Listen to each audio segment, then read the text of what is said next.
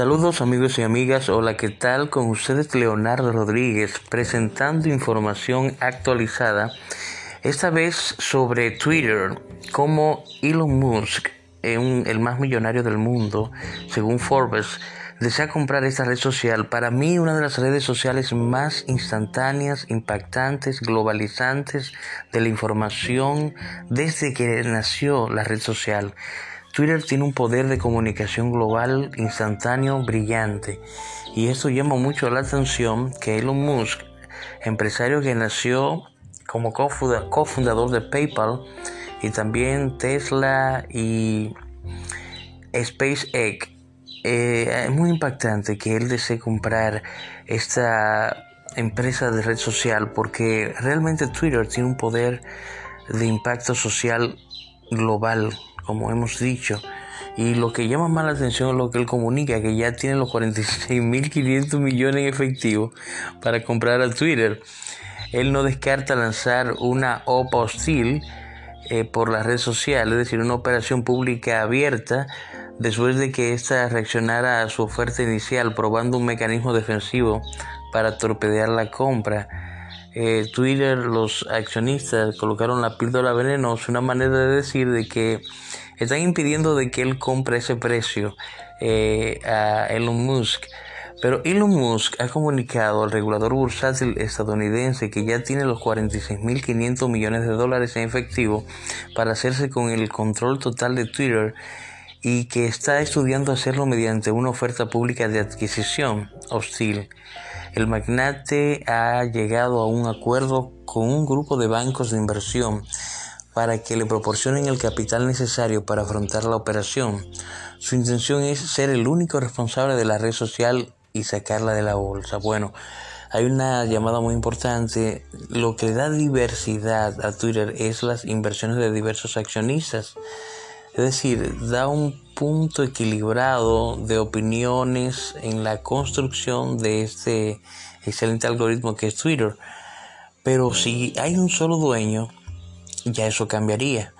Pero continuamos diciendo que Moves es un usuario, usuario asiduo de Twitter y uno de los perfiles que más seguidores acumula en la plataforma con más de 82 millones de seguidores se convirtió en accionista mayoritario a principios de abril tras hacerse con el 9.2% de las participaciones.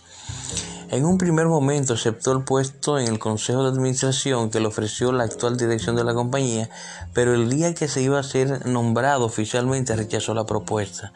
Anunció que no confiaba en la Junta y presentó una oferta de 43 mil millones de dólares para comprar toda la empresa. Twitter se defendió con una píldora venenosa, una medida que permite al Consejo inundar el mercado de acciones por debajo del precio del mercado, disponible para cualquier comprador excepto para Musk. La dirección de la red social no ha rechazado oficialmente la oferta del magnate, aunque tampoco le ha sometido a votación de los accionistas como pide el cofundador de PayPal, Tesla o SpaceX. En un comunicado, el regulador Musk afirma que no descarta lanzar una OPA hostil y llevar su oferta directamente a los accionistas ni empezar una negociación con la dirección de Twitter para que se acepte la oferta.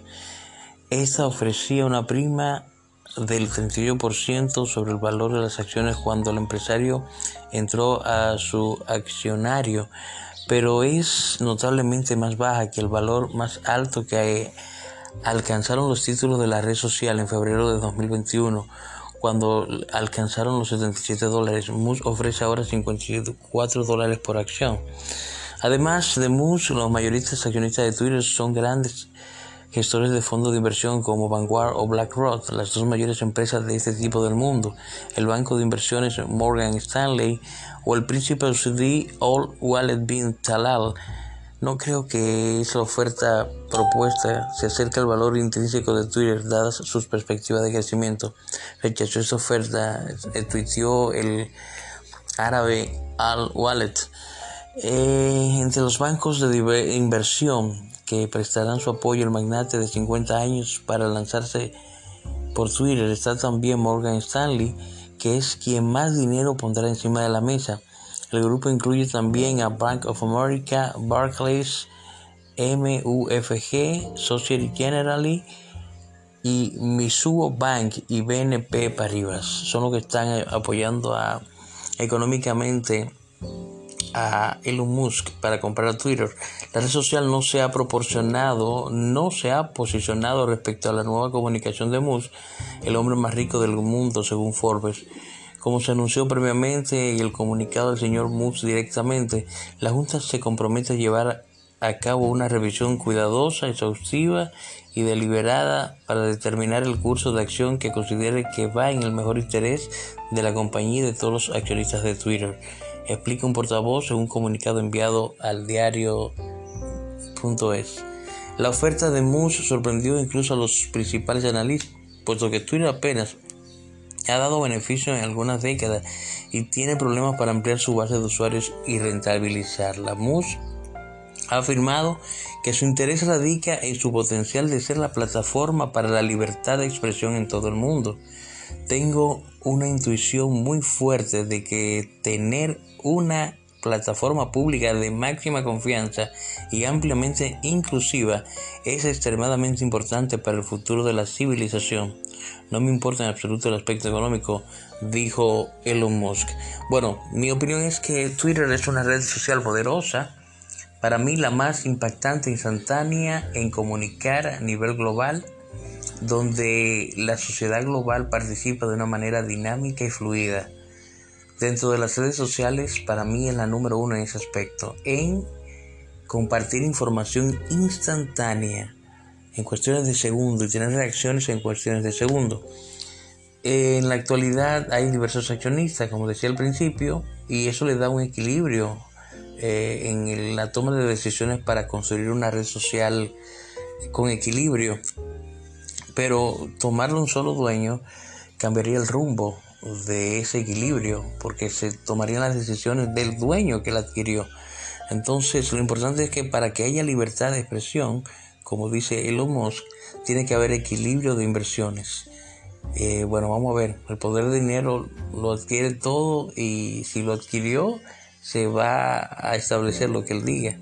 Sería interesante ver eh, el desarrollo de esta noticia. Twitter, la más poderosa red social en la actualidad, está siendo, eh, está por ser comprada por Elon Musk.